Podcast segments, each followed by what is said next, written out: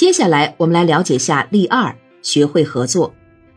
活动一，共同使用工具。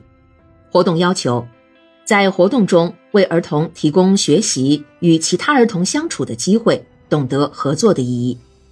活动过程，在游戏角内堆放绝不是一个幼儿能玩得起来的，而是要几个幼儿共同协作才能玩的东西。在美术区内。提供数目有限的蜡笔颜料和纸张，让幼儿画画，这就意味着幼儿必须与别人合作，分享这些用具或者合作作画。在音乐区内提供乐器，让幼儿听录音，共同合作，配合完成一首歌的伴奏活动。活动二，大家一起做好事。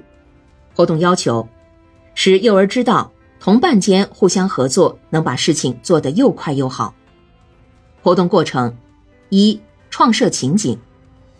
大森林内有一间兔奶奶的屋子，幼儿每人自选头饰，担任一小动物角色。小动物正在商量怎样为兔奶奶做好事。小动物来到兔奶奶家，分工合作，有的扫地，有的擦玻璃窗，还有的整理餐具。不一会儿，房间打扫得干干净净。兔奶奶回家了。小动物立刻躲起来。兔奶奶惊奇地说：“是谁为我做的好事？”二讨论，老师，小朋友，小动物为什么能把事情做得又快又好？活动三，一起完成作品。活动要求：体验同伴间相互合作完成一件事的愉悦。活动过程：一、提供材料。橡皮泥或面团，各种颜色的纸、剪刀，各种粘合剂、画笔。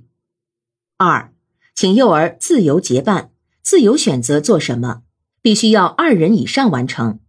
一件事或做点心，或装饰一扇窗子，或合作做一个面具。合作完毕，教师与幼儿一起边拍手边唱：“小点心，小点心，面包师傅，请你快给我烤点心。”拍一拍，翻一翻，嗨嗨，是谁和谁为大家做点心？接着做点心的二位幼儿即将合作完成的小点心展示在全班幼儿面前，边讲嗨嗨，我们为大家做点心。活动继续进行，老师和小朋友再拍手唱：小面具，小面具，艺术师，请快给我做面具，画一画，涂一涂，嗨嗨。是谁和谁为大家做面具？以此类推，活动反复进行。